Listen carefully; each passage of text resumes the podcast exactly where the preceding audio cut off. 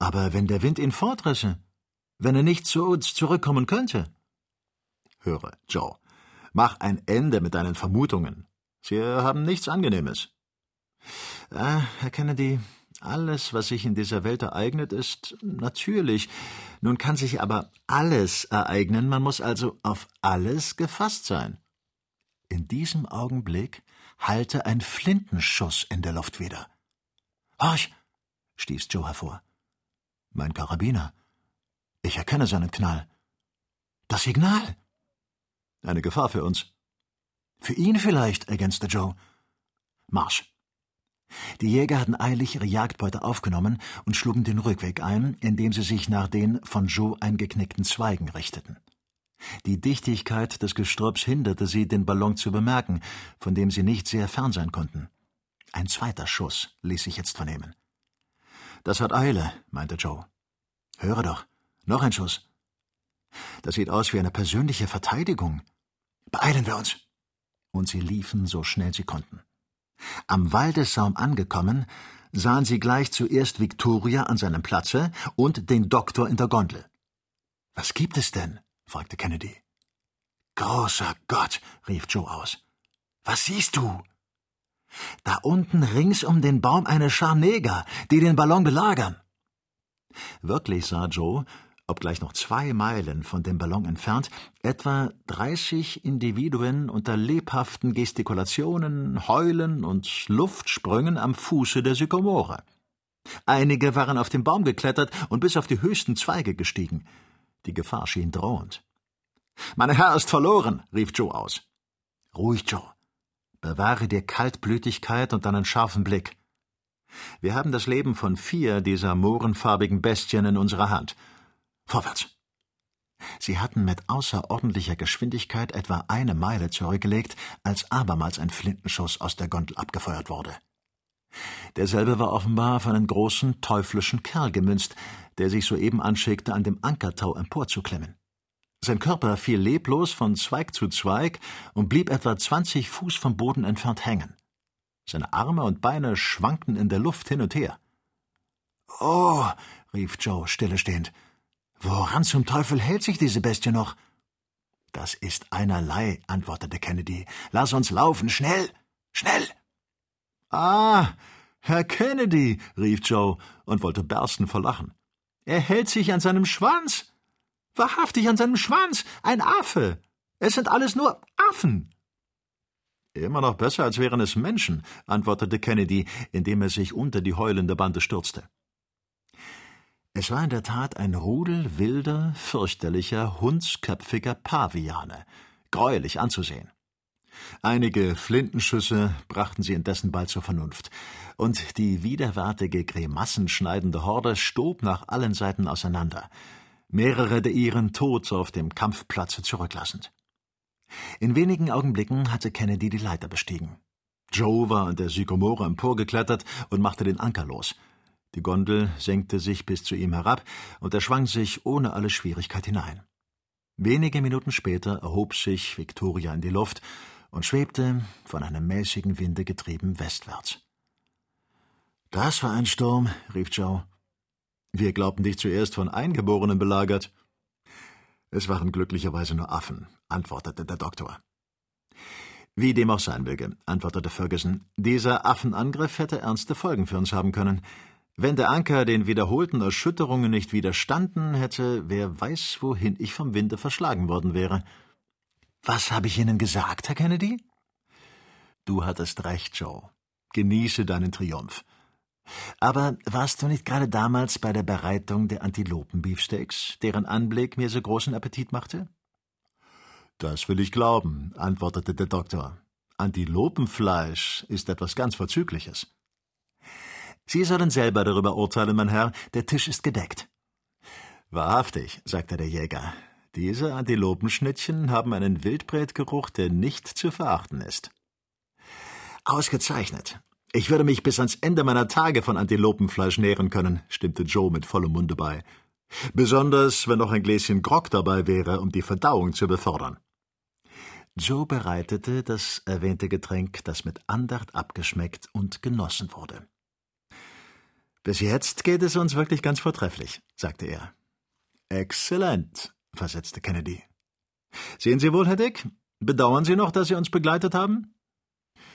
Ich hätte den sehen wollen, der mich daran zu hindern versucht hätte, antwortete der Jäger mit entschlossener Miene. Es war vier Uhr nachmittags. Ballon Victoria kam jetzt in einen schnelleren Luftstrom, der Boden begann zuerst unmerklich bergiger zu werden, und bald zeigte die Barometersäule eine Höhe von 1500 Fuß über dem Meeresspiegel an. Der Doktor war genötigt, sein Luftschiff durch eine ziemlich starke Ausdehnung des Gases zu unterstützen, und das Knallgasgebläse arbeitete unaufhörlich. Gegen sieben Uhr schwebte Victoria über dem Becken von Canyenje. Der Doktor erkannte sofort diese etwa zehn Meilen große Strecke urbar gemachten Landes mit ihren in Baobabs und Kürbisbäumen versteckten Dörfern. Dies ist die Residenz von einem Sultane des Ugogolands, in welchem die Zivilisation vielleicht weniger zurück ist. Man verkauft dort nämlich seltener seine Familienmitglieder. Aber Tiere und Menschen leben auch dort friedlich zusammen in ihren runden, ohne Gebälk errichteten Hütten, die von ferne Heuschobern nicht unähnlich sehen. Nachdem Kanyenje passiert war, wurde das Terrain dürr und steinig. Aber nach einer Stunde etwa, als sie in einiger Entfernung von Mnaburu über eine fruchtbare Niederung kamen, zeigte die Vegetation wieder ihre volle Üppigkeit. Mit dem Ende des Tages legte sich der Wind, und die Luft schien gleichsam einzuschlafen.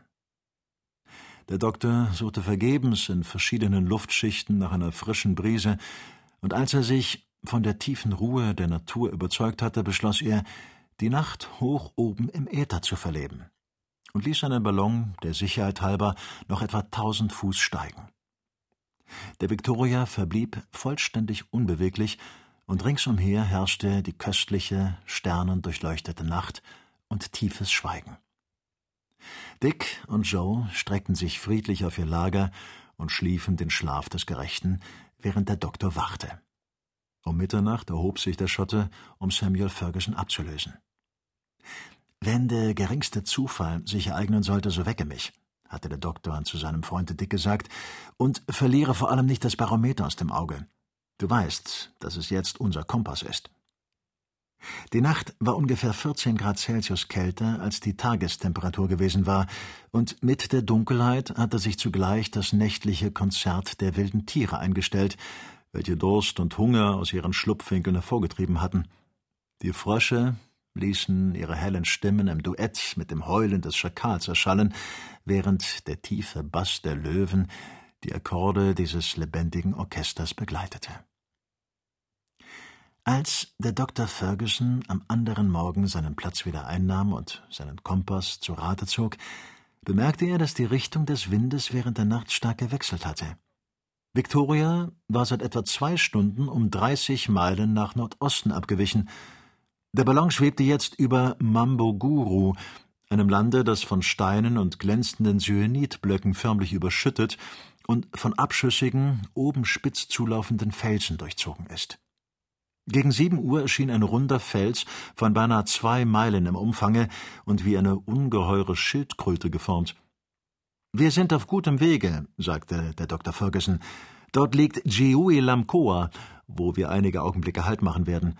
Ich gedenke, den zur Speisung meines Knallgasgebläses notwendigen Wasservorrat zu erneuern. Versuchen wir, unseren Ballon irgendwo anzuhaken. Es sind hier wenige Bäume, bemerkte der Jäger. Wir wollen trotzdem einen Versuch machen. Joe, wirf die Anker aus. Der Ballon, welcher allmählich von seiner emportreibenden Kraft verloren hatte, näherte sich dem Boden. Die Anker streiften die Erdoberfläche, die Schaufel eines derselben verwickelte sich in eine Felsspalte, und Victoria war gefesselt. Man darf nicht etwa glauben, dass der Doktor sein Knallgasgebläse während der Haltezeiten gänzlich in Inaktivität setzen konnte. Das Gleichgewicht des Ballons war nach dem Meeresspiegel berechnet worden. Wenn nun aber das Land stieg und eine Höhe von sechs bis siebenhundert Fuß erreichte, so würde der Ballon ein Streben entwickelt haben, sogar noch unter das Niveau des festen Landes herabzusteigen. Man musste ihm demgemäß mit einer gewissen Ausdehnung des Gases zu Hilfe kommen. Nur in dem Falle, dass der Doktor bei vollständiger Windstille die Gondel hätte auf der Erde ruhen lassen, würde sich das Luftschiff, alsdann um ein beträchtliches Gewicht entlastet, ohne Hilfe des Knallgasgebläses in der Luft gehalten haben. Die Karten gaben auf dem westlichen Abhange von Lamkoa große stehende Wasser an. Joe begab sich allein mit einer Tonne dorthin, die ungefähr zehn Gallonen fassen konnte. Er fand, nicht weit von einem kleinen verlassenen Dorfe, ohne Mühe die angegebene Stelle, nahm seinen Wasservorrat ein und kehrte in weniger als drei Viertelstunden zurück. Es war ihm nichts Bemerkenswertes aufgestoßen als einige ungeheure Elefantenfallen. Beinahe wäre er selbst in eine derselben geraten, in welcher ein halb zernagter Leichnam moderte. Er brachte von seiner Exkursion eine Art Mispeln mit, von denen er einige Affen begierig hatte fressen sehen. Der Doktor erkannte die Frucht des Mbenbu, eines Baumes, der häufig auf der westlichen Seite von Lamkoa gefunden wird. Ferguson erwartete Joe mit einer gewissen Ungeduld, denn ein, wenn auch nur kurzer Aufenthalt über diesem ungastlichen Lande flößt ihm immer Besorgnisse ein. Ohne Schwierigkeit wurde das Wasser eingeladen, denn die Gondel hatte sich fast auf den Erdboden herabgelassen. Joe konnte den Anker lichten und stieg gewandt wieder zu seinem Herrn empor. Alsbald belebte dieser von neuem seine Flamme, und Victoria segelte weiter auf der Bahn der Lüfte. Der Ballon befand sich noch hundert Meilen von Kase, einer bedeutenden Niederlassung im Innern Afrikas entfernt, wohin die Reisenden von einer südöstlichen Luftströmung begünstigt zu gelangen hofften. Sie flogen mit einer Schnelligkeit von 14 Meilen die Stunde dahin. Die Führung des Luftschiffes wurde hierbei ziemlich schwierig, man konnte sich nicht zu hoch erheben, ohne das Gas bedeutend auszudehnen, denn das Land hatte an und für sich schon eine mittlere Höhe von 3000 Fuß. Nun zog aber der Doktor vor, die Gasanspannung nicht zu sehr zu forcieren. Er folgte also sehr geschickt den Windungen eines ziemlich steilen Abhanges und glitt nah an den Dörfern Tembo und Turavels vorüber. Dieses letztere gehörte zu Unyamwesi, einer prächtigen Gegend, in welcher die Bäume die größten Dimensionen erreichen.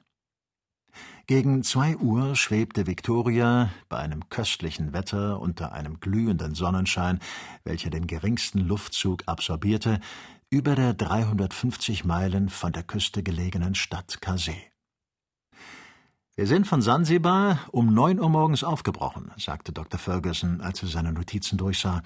Und nach einer zweitägigen Fahrt haben wir auf unseren Umwegen beinahe 500 geografische Meilen durchmessen.